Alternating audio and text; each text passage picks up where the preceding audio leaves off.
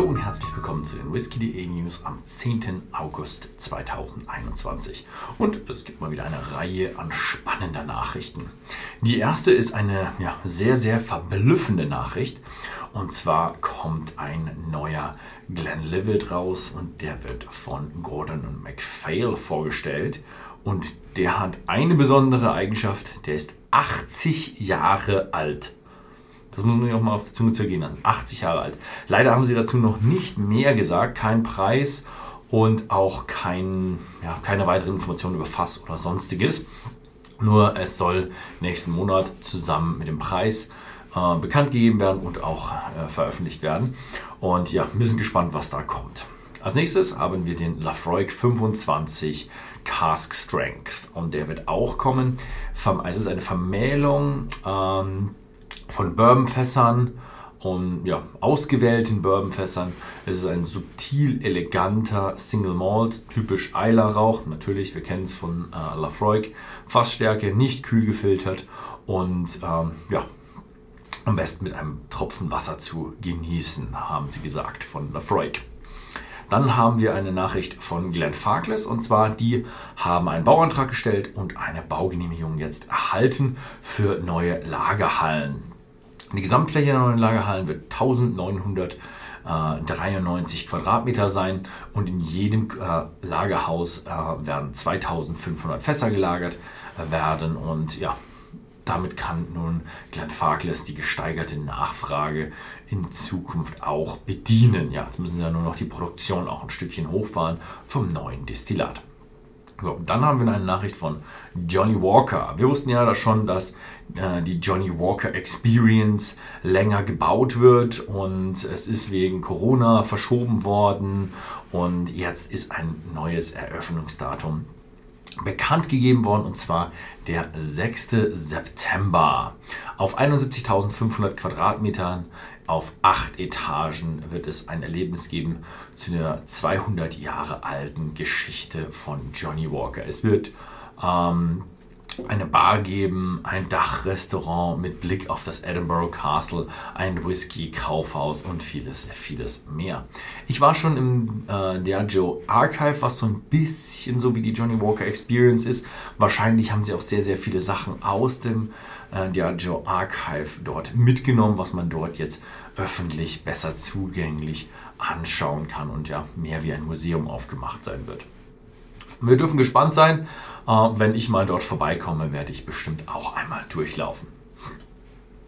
So, dann haben wir noch etwas zum Thema Whisky und Nachhaltigkeit. Das kommt auch wieder immer öfter vor. Diesmal Duas und die stellen eine nachhaltige äh, Metallverpackung vor. Eine, es ist eine moderne, nachhaltige Verpackungslösung, hohe Recyclingfähigkeit, niedriger CO2-Abdruck in natürlich in unterschiedlichen Farben und Designs. Ähm, wann es zum Einsatz kommen wird, haben wir leider noch keine Informationen. Dann haben wir hm, nochmal Nachrichten von Diageo und zwar bringen die die zweite Prima und Ultima Whisky-Reihe äh, raus.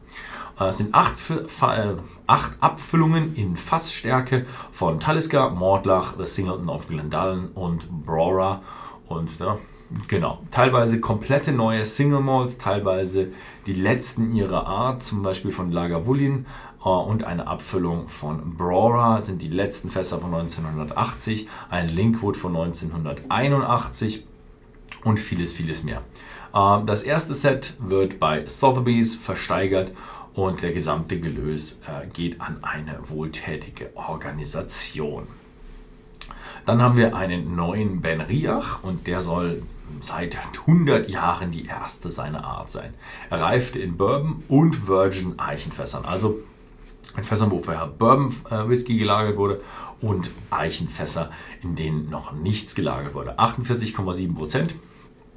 Und für die Herstellung der Gerste wurde im Melzereiraum äh, die, die Gerste vorher in Wasser eingeweicht. Ich weiß jetzt nicht genau, was an dieser Meldung so spannend und neu sein soll, aber äh, sie wurde mehrere Tage von Hand gewendet. Das gibt es auch. Achso, ja, von Hand gewendet, das glaube ich, weiß nicht, ob das noch so viele ähm, Brennereien machen. Normalerweise hat man dann doch irgendwo ein Rechen oder sowas, aber der Rechen wird auch meist von äh, Menschen gezogen.